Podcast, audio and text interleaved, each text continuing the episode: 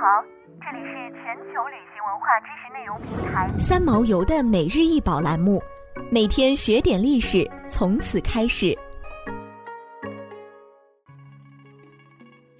每天学点历史，从每日一宝开始。今天给大家分享的是东汉玉璧鞋。此玉璧鞋长十三点二厘米，宽三点五厘米，高九点六厘米。玉璧鞋青白玉琢成，昂首挺立，双翼贴于身侧做蓄势状，颌下长须垂胸，长尾曳地，其线条洗练，比例匀称，更显气宇非凡，是汉代带翼神兽的代表作。四足猛兽，同时还长有翅膀的形象，最初可能来自于西亚地区。如虎添翼，代表了不可限量的神性与能力。现收藏于台北故宫博物院。该玉辟邪流传至清代时，成为乾隆皇帝的心头好，便赋诗篆刻在胸口和底座之下，并特地为其制作双层紫檀木座，上层刻有乾隆玉丸，下层刻有与辟邪胸前相同的玉制诗，刻字的部分还嵌有银丝。辟邪又叫貔貅。是中国古代神话中一种狮形、有角、有翼的神兽，象征着仁与瑞。古人相信它能招财聚宝，带来好运。辟邪是中国北方的习惯称谓，中国南方则称其为貔貅。同时，古人还根据细节对这种吉瑞之兽加以细分：头上五角的叫福拔或桃拔，一只脚的称为天禄，两只脚才称为辟邪或貔貅。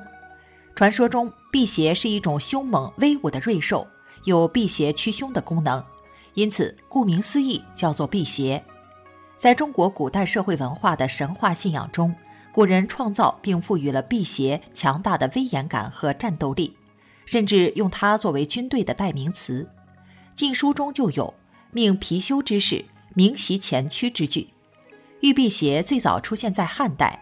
其渊源与汉代的历史文化背景有着密切的关系。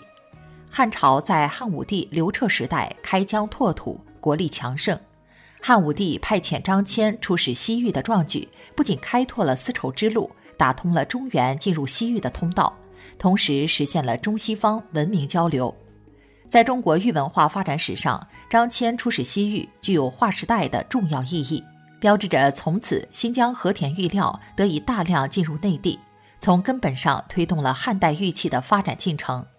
随着丝绸之路的开拓，汉朝和西域各国的经济文化交流日益频繁，各种西方文化元素也开始进入中原，并且对汉朝文化产生了一定影响。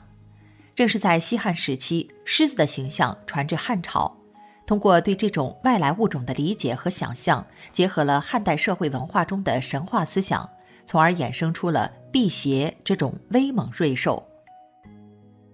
想要鉴赏国宝高清大图，欢迎下载三毛游 App，更多宝贝等着您。